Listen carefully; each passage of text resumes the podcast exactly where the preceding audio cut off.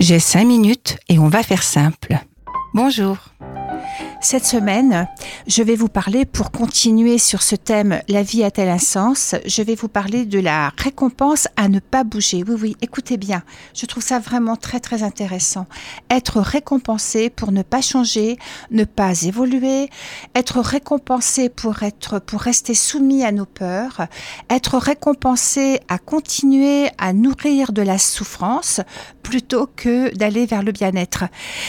Il arrive toujours à un moment du chemin thérapeutique où les gens puissent me dire mais euh, j'arrive pas à être heureux. Vous voyez bien, on a été dans, dans, dans la souffrance, j'ai dépassé quand même des chaos, je me sens quand même plus forte, plus fort, mais je sens qu'à l'intérieur de moi, je n'arrive pas à être heureux.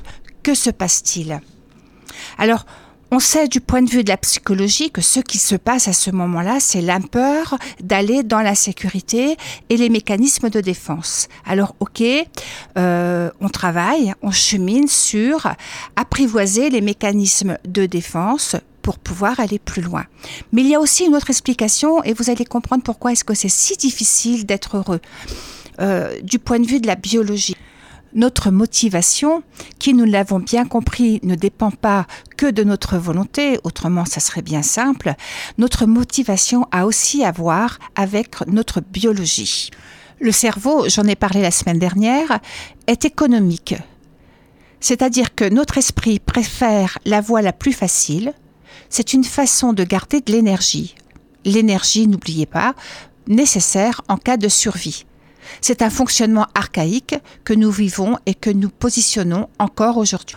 Sauf qu'il y a un tout petit changement quand même, c'est que nous gardions de l'énergie pour pouvoir nous battre et lutter afin de pouvoir continuer à vivre et à survivre. Et qu'aujourd'hui, puisque nous n'avons plus besoin de nous battre à l'extérieur et avec la société du plus de la consommation, cette énergie se retourne contre nous, elle nous anesthésie et nous endort. Ça veut dire quoi? Alors voilà, par exemple, là, j'ai envie d'aller faire du sport.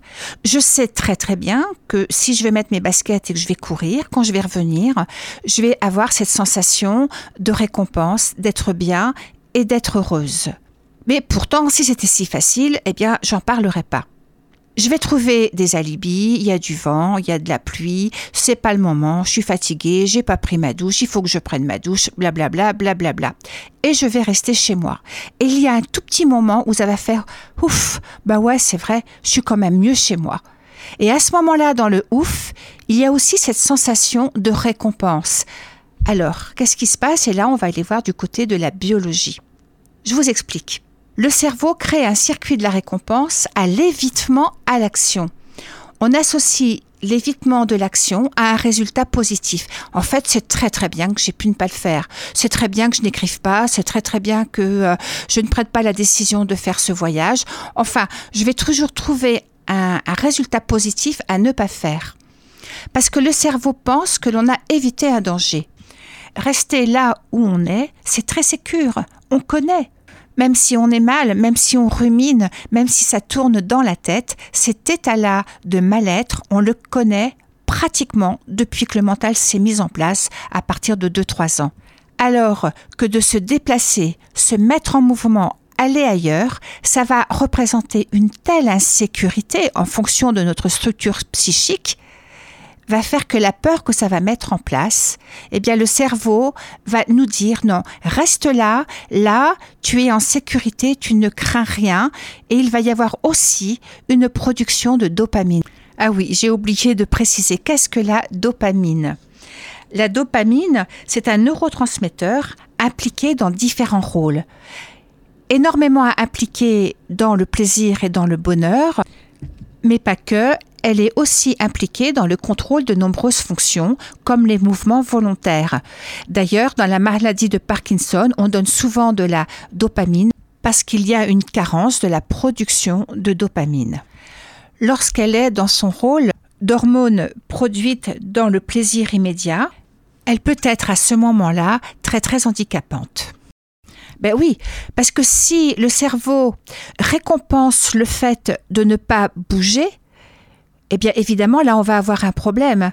La motivation va se trouver dans motiver à ne pas faire parce que la peur est trop forte, l'insécurité, l'inconnu est tellement fort que le cerveau, lui, va dire attention, il y a un danger, restons là où nous sommes. C'est quand même pas rien. Hein euh, vous voyez que la volonté a aussi à se confronter la production de la dopamine. Il faut savoir qu'à chaque fois qu'on reçoit un compliment, qu'on a les pouces, et Facebook a bien compris, à chaque fois qu'on reçoit, ou Instagram ou les réseaux, qu'on reçoit un pouce, eh bien, ça va donner du plaisir, ça va donner de la dopamine. Et puis c'est comme ça qu'on va commencer à rentrer dans les addictions. L'addiction aux écrans, c'est lié aussi à une suractivation du système de la dopamine. En conclusion, quand on a trop de plaisir, comme il n'y a pas de système de limite, c'est nos limites.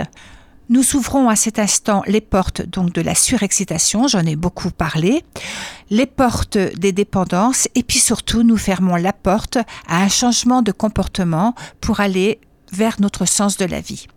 Voilà, j'ai vraiment dépassé le temps. Je voulais vous dire que si vous voulez me poser des questions et me rencontrer, ça sera donc le mercredi 26 novembre à 18h30 à la Piraterie Bar Restaurant au Port.